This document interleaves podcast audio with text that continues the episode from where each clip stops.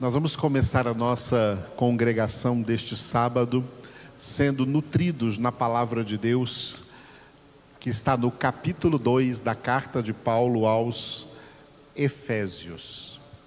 Enquanto nós lemos este, estes 22 versículos deste capítulo, o Espírito Santo de Deus estará agindo aí poderosamente na sua vida. Receba a ação de Deus neste momento. Os que estão aqui presencialmente comigo, um pequeno grupo, poderão ler juntamente comigo esse texto, e os que estão à distância, se puderem ler, também leiam aí ou acompanhem na sua tela essa palavra em nome do Senhor Jesus. Epístola de Paulo aos Efésios, capítulo de número 2. Ele vos deu vida, estando vós mortos nos vossos delitos e pecados, nos quais andastes outrora, segundo o curso deste mundo, segundo o príncipe da potestade do ar, do espírito, que agora atua nos filhos da desobediência, entre os quais também todos nós andamos outrora segundo as inclinações da nossa carne, fazendo a vontade da carne e dos pensamentos. E éramos, por natureza, filhos da ira, como também os demais. Mas Deus, sendo rico em misericórdia, por causa do grande amor com que nos amou, e estando nós mortos em nossos delitos, nos deu vida juntamente com Cristo. Pela graça sois salvos.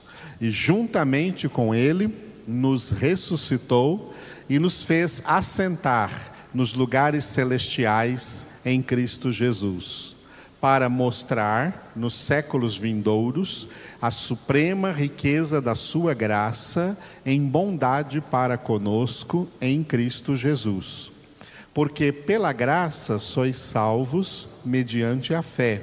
E isto não vem de vós, é dom de Deus, não de obras, para que ninguém se glorie, pois somos feitura dele, criados em Cristo Jesus para boas obras, as quais Deus de antemão preparou para que andássemos nelas.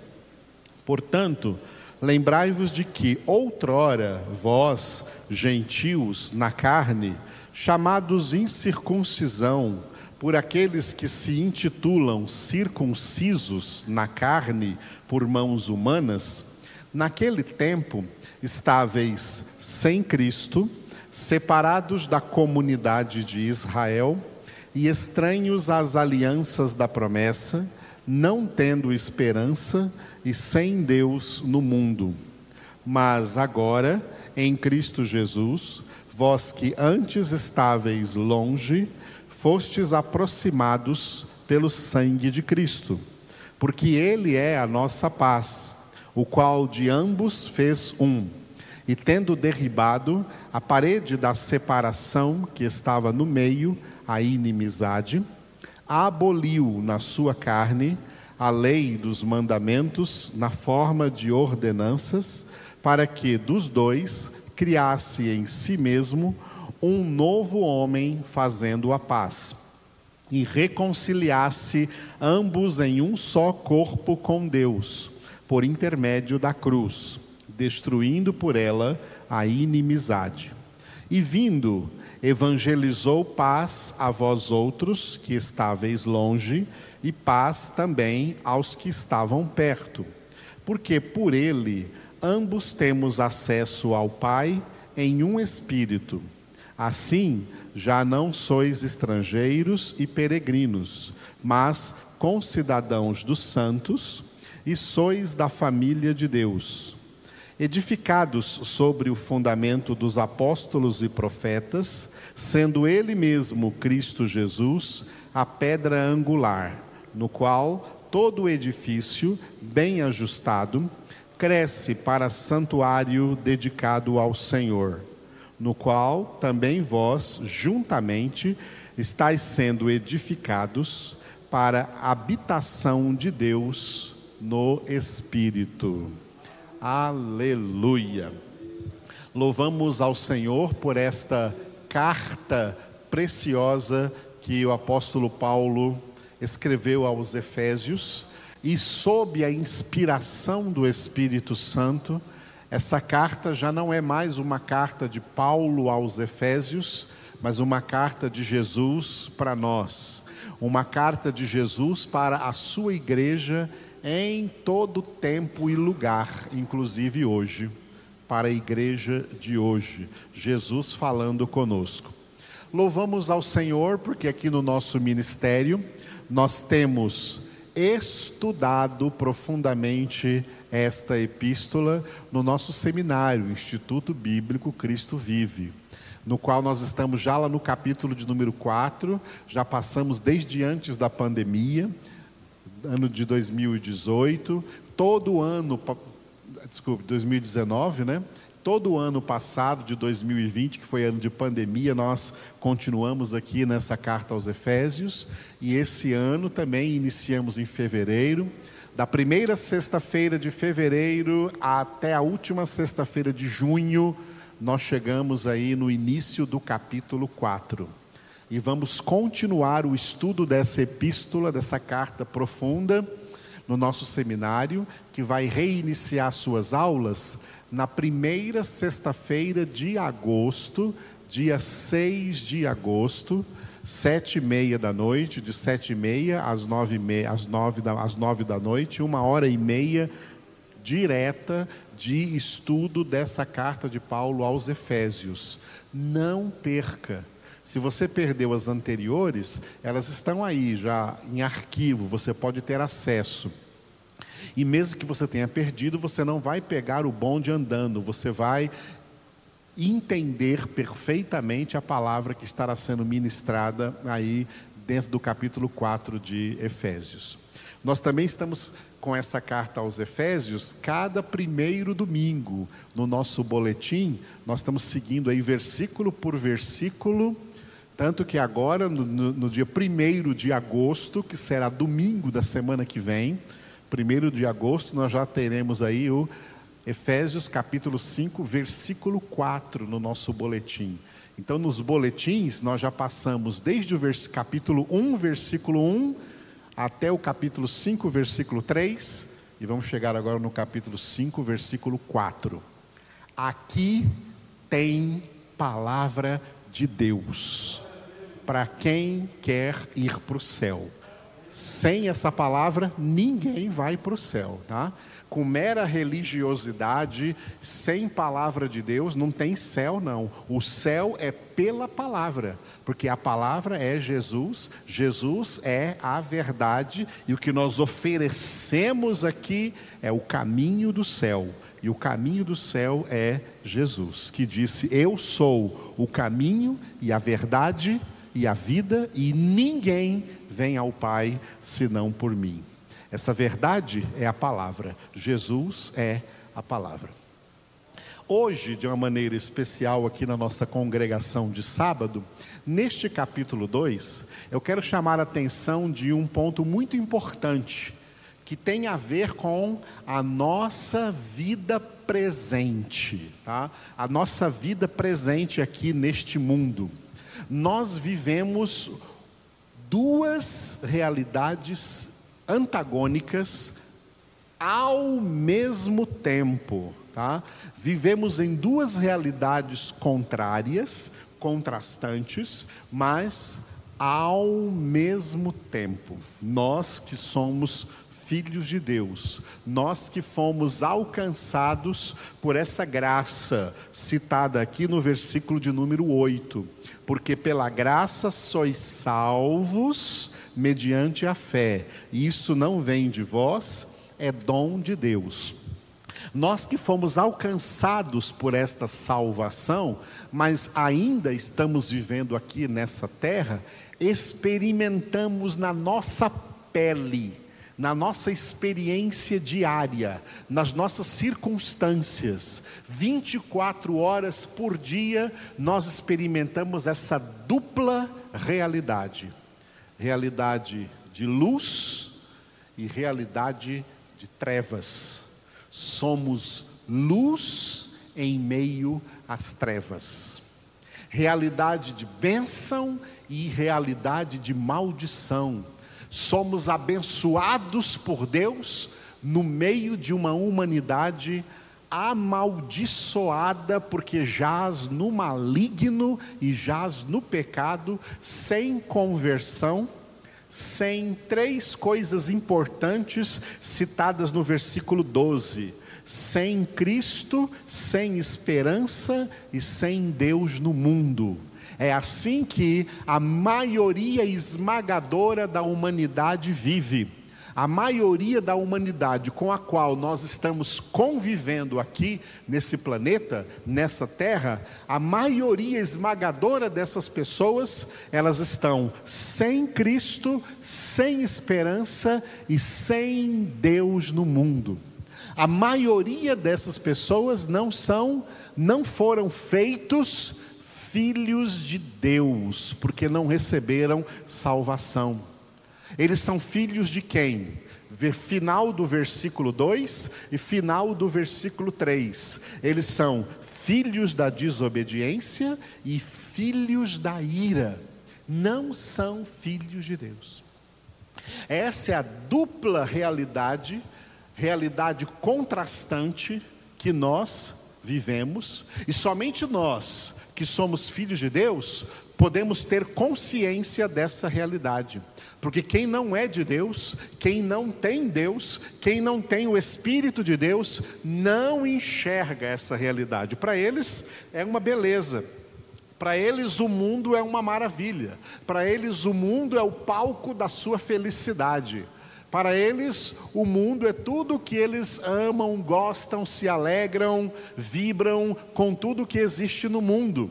Mas nós que agora somos de Deus e por isso não somos mais do mundo, e eu gosto de repetir isso, é importante que se saiba: quem é de Deus não é mais do mundo, porque quem é do mundo não é de Deus. E a palavra de Deus diz: Não ameis o mundo e nem as coisas que há no mundo, porque se alguém amar o mundo, o amor do Pai não está nele. O que está nele é a ira do Pai e não o amor do Pai. É a ira do Pai fazendo deles, como está escrito aqui no versículo 3, filhos da ira. A humanidade segue um curso, por isso este é, é um dos versículos que quem está acostumado a me ouvir me ouve repetindo várias vezes, é o versículo do número de número 2, que declara que os homens não convertidos, todas as pessoas que não são convertidas, elas estão seguindo aí o curso deste mundo, segundo o príncipe da potestade do ar, do espírito que agora atua nos filhos da desobediência. A humanidade segue esse curso e o espírito que atua na vida dessa humanidade, na vida desses homens, é o diabo. Esse espírito aqui que agora atua nos filhos da desobediência, que é o espírito do príncipe da potestade do ar o que Paulo chama aqui de o príncipe da potestade do ar, é o mesmo que Jesus também chamou de o príncipe deste mundo, o diabo, Satanás. Satanás é o espírito que atua, sabe em quem? Em todas, sem exceção, em todas as pessoas que não são convertidas.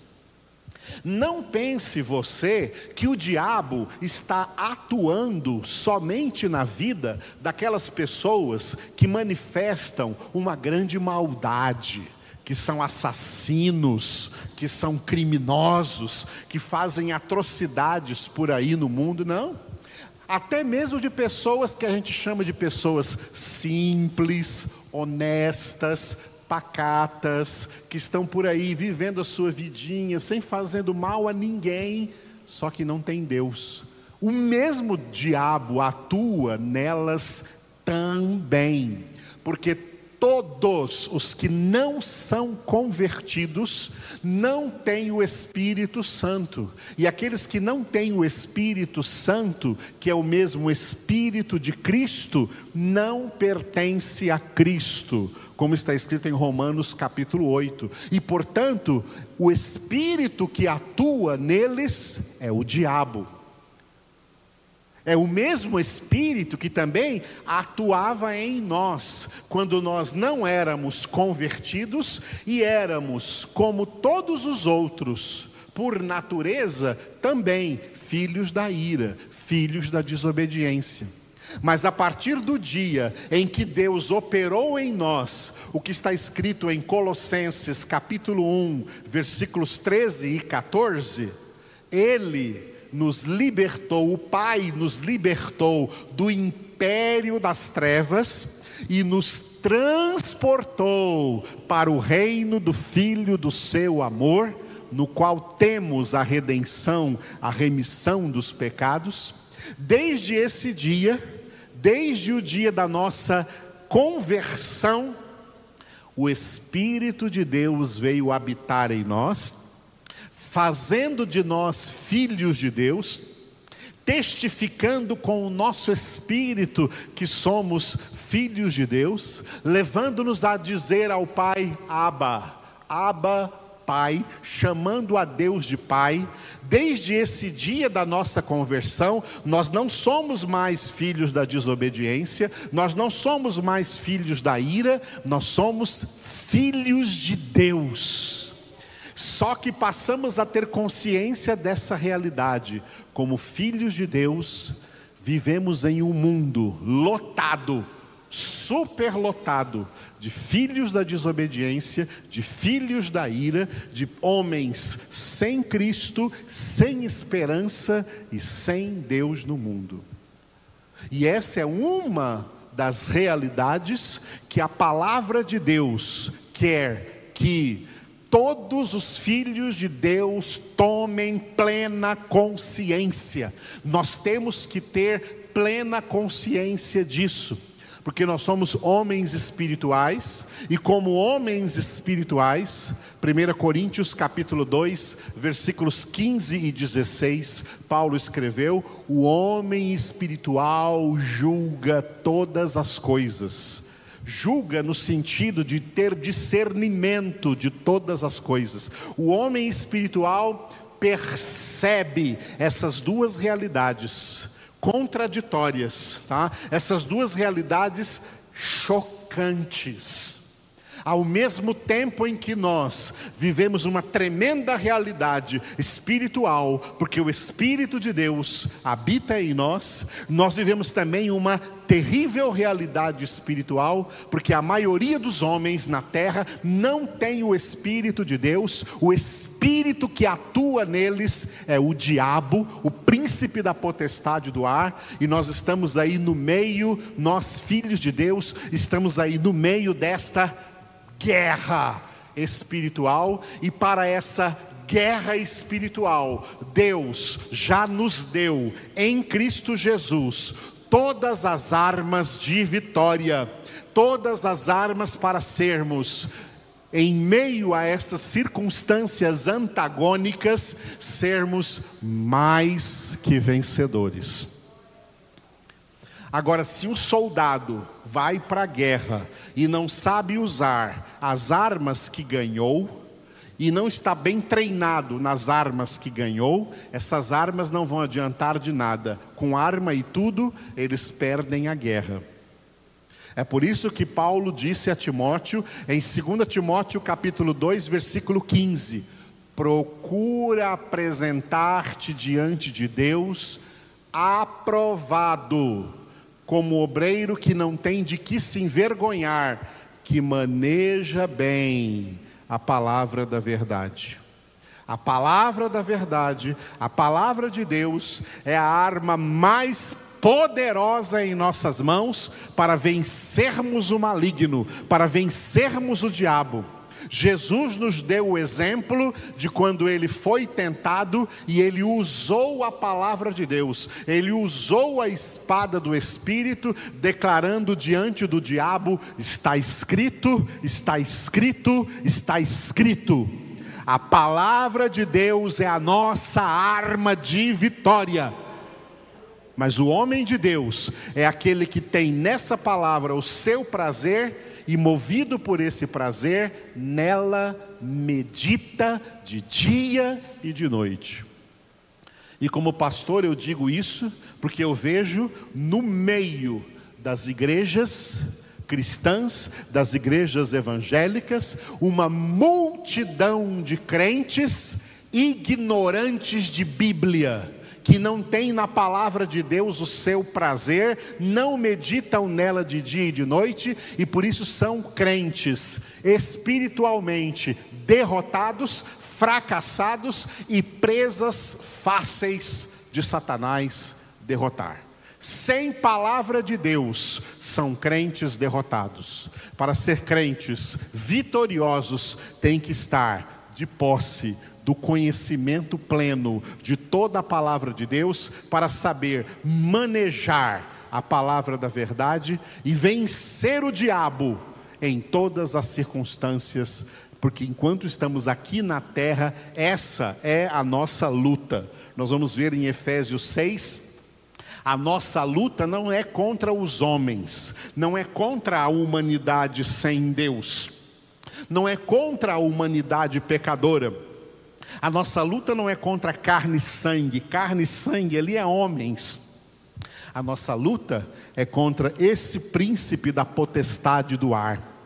A nossa luta é contra os espíritos malignos que agem neste mundo tenebroso. A nossa luta não é no campo social, não é no campo político, não é no campo humano, a nossa luta é no campo espiritual, porque somente a nós filhos de Deus, foram dadas as armas de vitória para nessa luta sermos mais que vencedores, em nome de Jesus. E encerro com a frase de 1 João: Esta é a vitória que vence o mundo, a nossa fé. Oremos ao Senhor. Quem está aqui presente, fique de pé e ore comigo. Senhor, nós invocamos o teu glorioso nome nessa noite de sábado. Te louvamos por essa palavra que o Senhor já nos deu nessa noite. Te louvamos porque o Senhor nos chama para viver pela fé em Cristo Jesus e pela fé sermos mais do que vencedores em meio a esta dupla realidade antagônica e paradoxal na qual nós vivemos, ó Deus. Vivemos aí no meio, Senhor, no meio de tudo isso. Por um lado, temos a plenitude de vida espiritual, experimentamos o que é a verdadeira realidade espiritual do Senhor em nossas vidas, mas confrontamos também a realidade espiritual das trevas em que o mundo se encontra, em que a humanidade se encontra, e nós, Senhor, tomamos pela tua palavra consciência dessas duas realidades, também tomamos consciência de que temos que estar sempre preparados e sempre em preparação, sempre crescendo na tua graça, no teu conhecimento, para sermos obreiros aprovados diante do Senhor, que não têm de que se envergonhar e manejam bem a palavra da verdade. Guia-nos, ó Deus, fala conosco.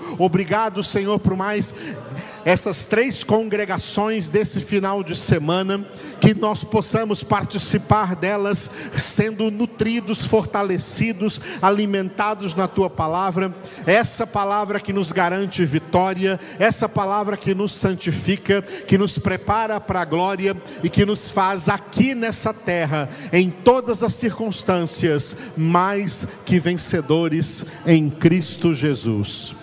Por isso te damos glória, ó Deus, te damos glória, ó Pai, te damos glória, Senhor Jesus, te damos glória, ó Espírito Santo de Deus. Engrandecemos, Senhor, o teu nome, porque grande é o Senhor em nossas vidas. A ti toda a honra. Aleluia. Amém.